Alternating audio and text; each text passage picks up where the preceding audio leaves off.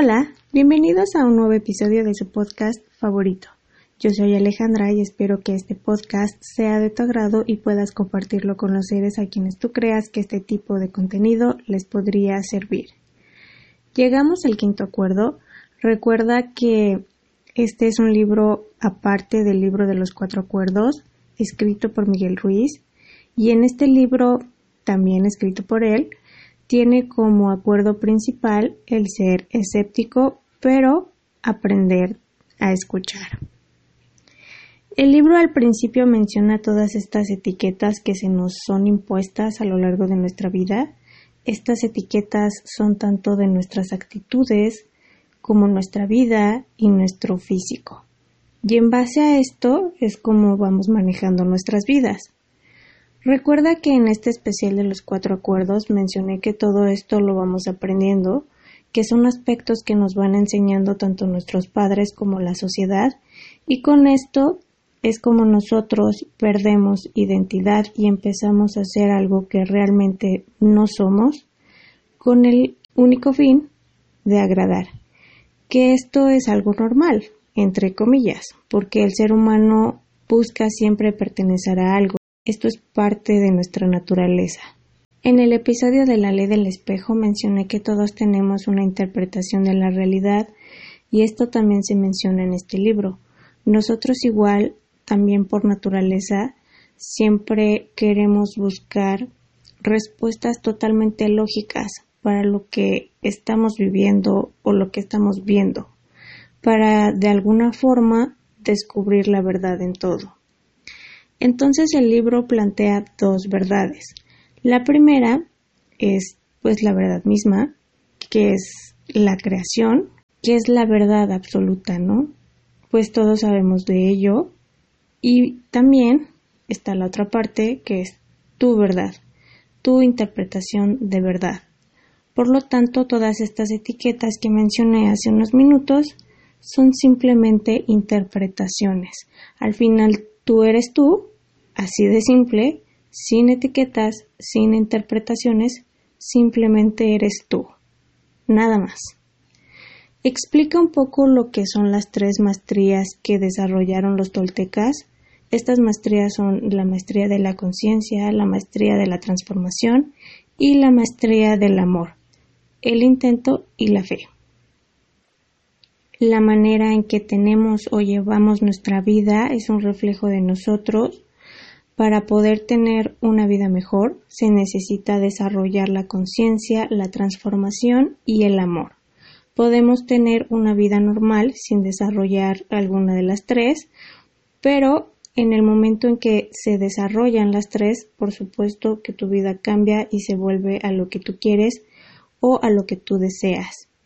Primero, pues es la conciencia, que es el hacerte consciente. Volvemos al tema de la verdad, cuestionar qué es verdad, qué es lo mejor para ti o para esta situación, en fin. De ahí viene la transformación, qué es lo que puedes hacer para tu transformar o cambiar aquello que quieres, y después el amor, digamos que es estar en paz, con fe y con amor a que la transformación se termine o se desarrolle. Recuerda que no hay que esperar un resultado como tal. Está bien, quieres obtener algo, pero ese obtener entre comillas te puede generar apego y es ahí cuando nos frustramos o nos desilusionamos al no obtener lo que queremos. Pero de aquí convertir todo esto en un hábito, ya lo he dicho en otros episodios, es ser honestos con nosotros mismos, empezar a conocernos y después analizar nuestras vidas y cómo es que estos acuerdos que tenemos arraigados en nuestros pensamientos son los que manejan o actúan en nuestra propia vida. Para mí, el ser escéptico es no creer nada, pero a la vez creer en todo. O sea, no darlo todo por hecho, dudar siempre. Y aquí hay una frase que me encanta y para mí habla de esto y dice, las certezas reconfortan, pero solo se aprende dudando. Esta frase es del escritor español Carlos Ruiz Zafón. Miguel Ruiz plantea una pregunta que creo rompe todos los conceptos que tenemos de nosotros mismos y es ¿qué crees que eres. Siempre cuestionando lo que tú eres en realidad, porque de alguna manera no eres real, eres todas esas etiquetas que se te han impuesto y que has aceptado, y eres todas esas etiquetas que tú te estás colocando, y todas estas etiquetas no son reales. A lo mejor es algo confuso porque pues te cuestionas, ¿no? Y empieza esta pregunta de, bueno, entonces, ¿quién soy? Cuando tú te logres despojar de todas estas etiquetas, es cuando realmente vas a saber quién eres. Porque lejos de saberlo como de un pensamiento, lo vas a sentir. Hace unos días leí un comentario de una mujer que decía que acababa de dar a luz a su bebé y ahora estaba gordita o se sentía gordita. Y lo menciono porque creo que tiene mucho que ver. Ella se está autoponiendo la etiqueta de que está gordita. Sí, he hablado mucho de cuidar nuestro cuerpo, el intentar tener un cuerpo saludable porque es el único cuerpo que tenemos, sin embargo, hay que ver nuestro cuerpo con amor y no con rechazo. El rechazar nuestro cuerpo porque hay kilos de más es un acuerdo que se debe de romper. Y al final del día se está haciendo a un lado la maravilla que es el milagro de la vida. Tú que me escuchas y que a lo mejor eres madre, ¿cuántas veces te has detenido a darle las gracias a tu cuerpo por haberte dado la oportunidad de ser madre? Y aunque no tengas hijos, ¿cuántas veces te has detenido a darle las gracias a tu cuerpo simplemente por estar? Esto es algo que tocó en el taller del amor propio y que también ya he mencionado aquí. Pero bueno, lo mismo pasa a nivel emocional. Entonces, quitar todas estas etiquetas con todos estos acuerdos que simplemente nos lastiman y que no nos dejan ser felices. Este tipo de preguntas como el ¿quién soy? son, son un parteaguas en nuestra vida. Y como seres lógicos y pensantes que somos, siempre intentamos buscar una respuesta.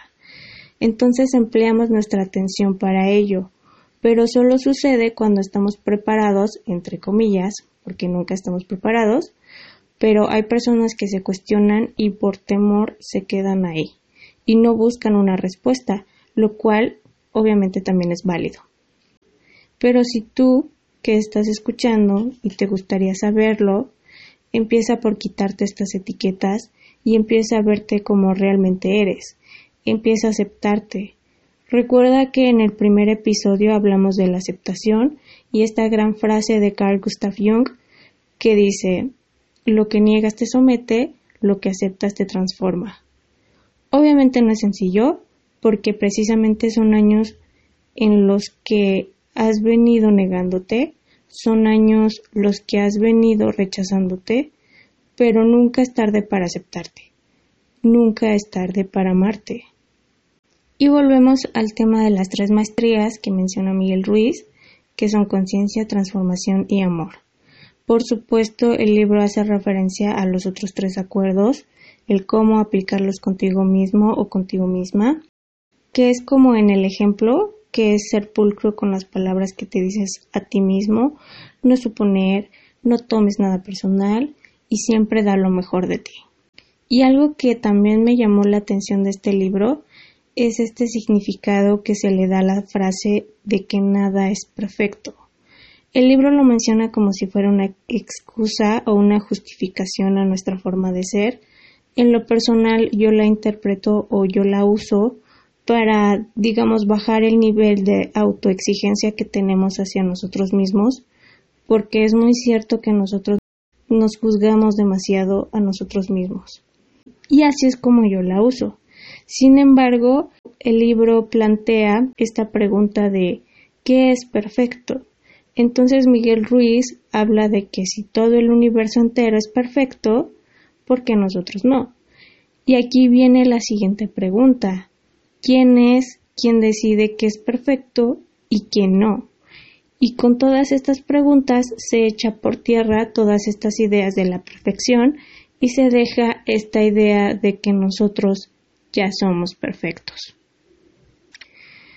Esto de la perfección para mí va un poco ligado a lo que mencioné en uno de los episodios de comparaciones, en donde se nos implantan estas ideas de consumismo que teniendo tal o cual artículo o siendo de tal o cual manera es como vas a tener éxito en tu vida. Que son este tipo de acuerdos que, como también aquí se menciona, son impuestos por la sociedad y por supuesto por nuestros padres. Entonces, romper con este esquema y, como lo mencioné anteriormente, dejar de rechazarte a ti mismo y empezar a verte como algo perfecto, cambiando tu concepto de perfección, obviamente.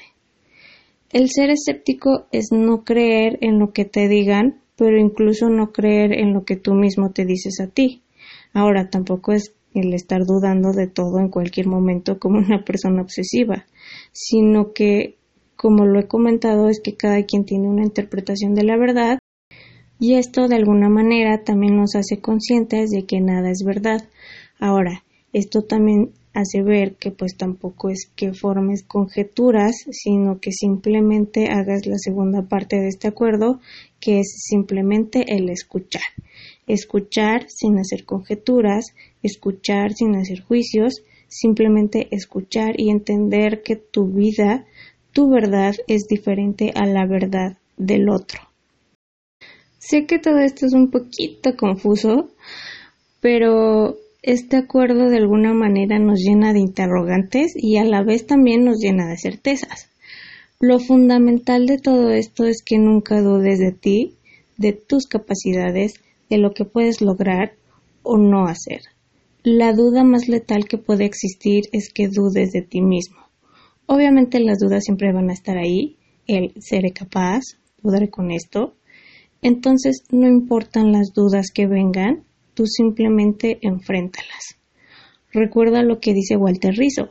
La diferencia entre el cobarde y el valiente es que el valiente a lo mejor puede durar cinco minutos más enfrentando sus miedos. Entonces, aprende a escucharte. Y bueno, esto es todo por el episodio de hoy. Este libro del quinto acuerdo y el otro de los cuatro acuerdos son libros que si los analizas con profundidad pueden serte de mucha ayuda. He escuchado que los libros de autoayuda en realidad no ayudan, pero estos comentarios recuerda que son un reflejo de sus creencias. Probablemente haga un episodio hablando de esto, pero más adelante. Por supuesto que también depende de la disposición que tengas y este tipo de libros necesitan que tengas la mente abierta, ¿ok? Que seas flexible. Te recomiendo que leas estos libros para que tú saques tus propias conclusiones. ¿Qué te ha parecido este especial de los libros de los acuerdos de Miguel Ruiz? Déjame saber tu opinión en la caja de comentarios. No olvides que me encuentras en Spotify, YouTube, Facebook e Instagram. Recuerda que tú tienes el poder de cambiar tu vida. Gracias por haber estado. Que tengas una excelente semana y nos escuchamos pronto.